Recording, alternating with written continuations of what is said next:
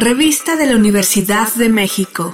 Números 886-887. Nueva época. Corea.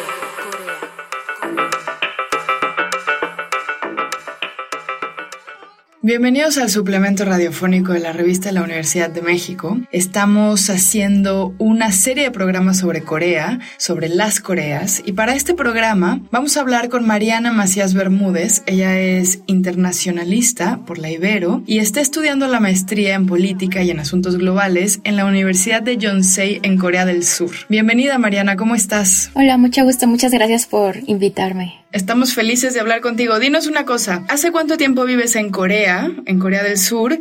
¿Y qué es lo más raro de vivir siendo mexicana en Corea del Sur? Llevo tres años, llegué en agosto del 2019, entonces me tocó, me ha tocado vivir la pandemia acá completamente. Lo más raro que es de vivir aquí. Supongo que el hecho de que hay una jerarquía muy fuerte en la sociedad es algo que es muy diferente, creo que no estamos tan acostumbrados, a pesar de que en el idioma español tenemos el usted, siento que la barrera generacional no es tan grande, aquí se supone que nada más tienes amigos de tu misma edad, del mismo año en el que naciste, ¿no? Entonces creo que eso es interesante, eh, un poco diferente a lo que estamos acostumbrados, pero, pero en muchas otras cosas encuentro similitudes. Oye, y yo quiero que hablemos de las Comfort Women, que no sé cómo lo traducirías tú al español, pero antes de preguntarte por eso, por lo que acabas de decir, me gustaría preguntarte por el honor. Esta jerarquía de la que hablas tiene que ver con este concepto del honor y del respeto, que creo que es un poco difícil explicar en México porque no es lo mismo. Al ser una cultura confuciana, se basan mucho en la parte del honor y del respeto hacia los adultos mayores, hacia los hombres. Si lo tomamos ahorita del tema que vamos a estar hablando, el tema de las mujeres de confort no fue hablado hasta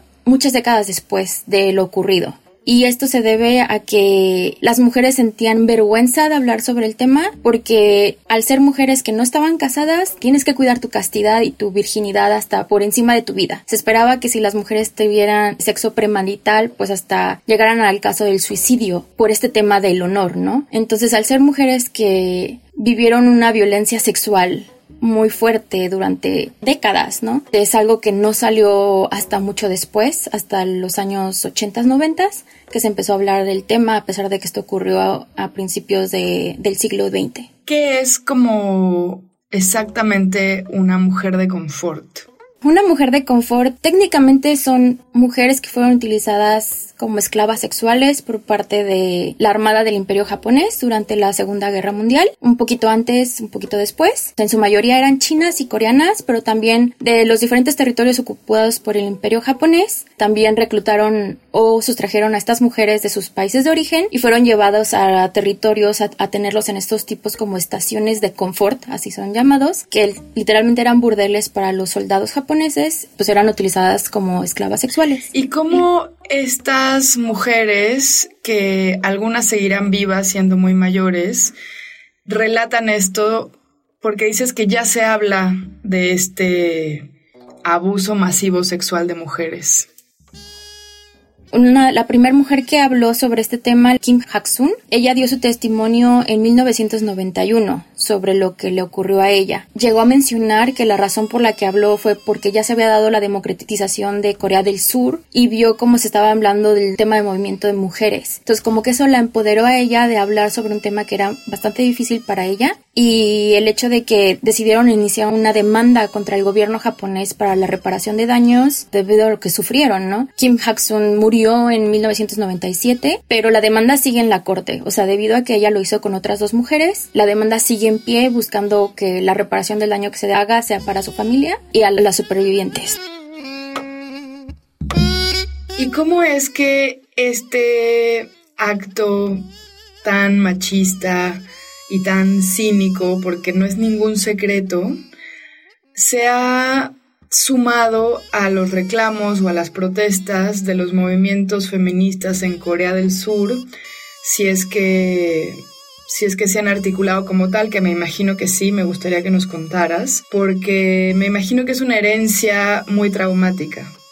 Creo que está más ligado al hecho de haber sido colonia japonesa, el trauma y dolor de la sociedad coreana por haber sido estar subyugados por los japoneses, fue lo que motiva un poco más este movimiento de hacer reclamos. No se tiene un número exacto de mujeres, pero se cree que fueron hasta 200 mil que fueron utilizadas. O sea, son muchísimas mujeres que vivieron esto.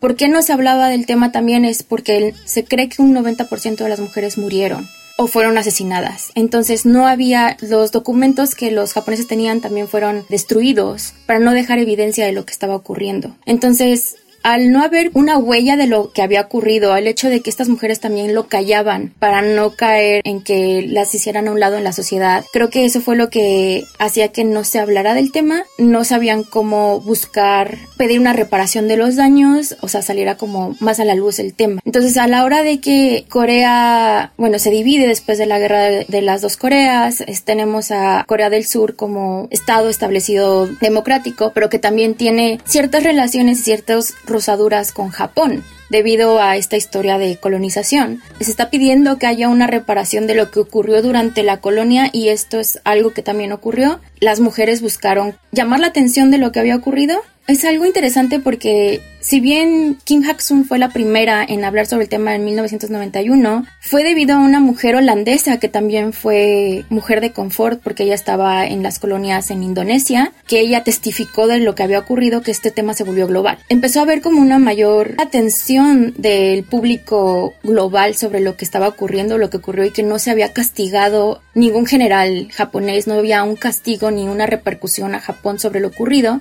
Y entonces esto es lo que arma o empodera a las mujeres a decidir hablar sobre lo que les estaba pasando, decir no solo fue una, somos varias, y más que nada fue el hecho de que Japón negaba lo ocurrido. Entonces, al ver que Japón negaba, creo que eso dio la fuerza a las mujeres coreanas debido a este orgullo que tienen nacionalista de decir, es que es verdad porque yo sobreviví, o sea, esto fue lo que me ocurrió a mí, no es mentira. Entonces, a la hora de que yo creo que es más como el orgullo de como sociedad, de decir, ah, no, sí hubo violaciones a derechos humanos, sí hubo tortura, ¿no?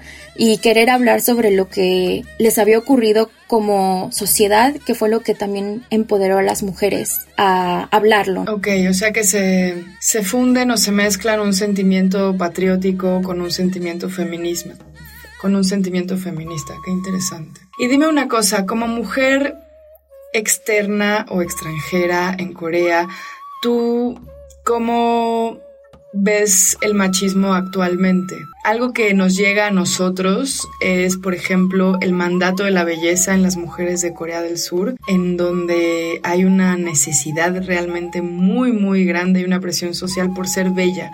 Creo que esa es una de las manifestaciones. ¿Dónde más encuentras tú estas manifestaciones del machismo actualmente en Corea? Uy, creo que es un tema delicado porque existe, no lo voy a negar. Tal vez sea un poco diferente a lo que estamos acostumbrados en México, pero es el hecho de que los roles de género siguen muy establecidos, de que la mujer es alguien que se queda en casa, cuida a los hijos, o sea, los roles están como muy predeterminados, que se ha ido rompiendo porque las mujeres están en, en la fuerza laboral, ¿no? Pero les cuesta un poco más de trabajo, si llegan a tener hijos, regresar a trabajar es muy difícil, porque es esta idea de como mujer, como madre, te tienes que quedar tú en tu casa y tienes que servir al esposo. Y es un tema que aún se pelea mucho hasta en temas con el gobierno. Hubo un ejemplo de escándalo por parte del gobierno porque estaban difundiendo como información de las mujeres embarazadas, tienen que quedarse en casa y cuando tienen a su hijo tienen que ver por su hijo y el esposo. Entonces esta idea de el mismo gobierno sigue con estas ideas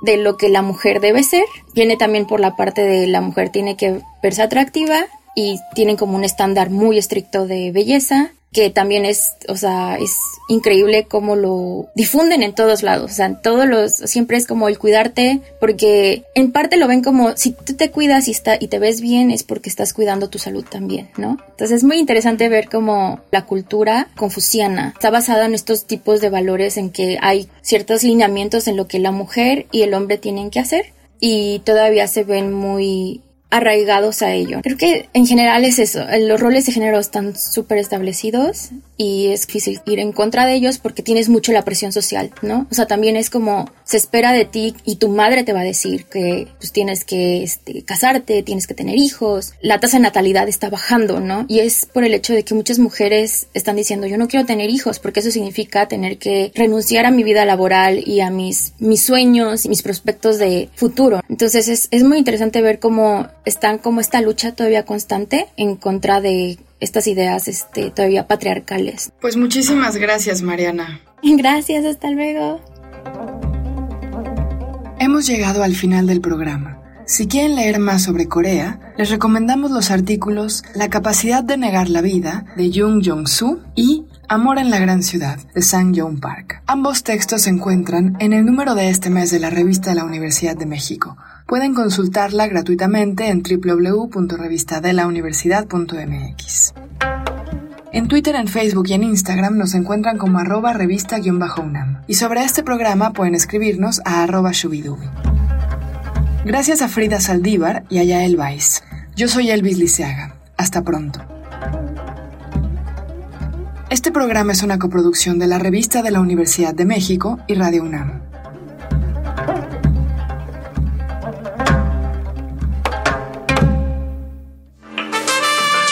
Consulta esta entrevista y las anteriores en radiopodcast.unam.mx.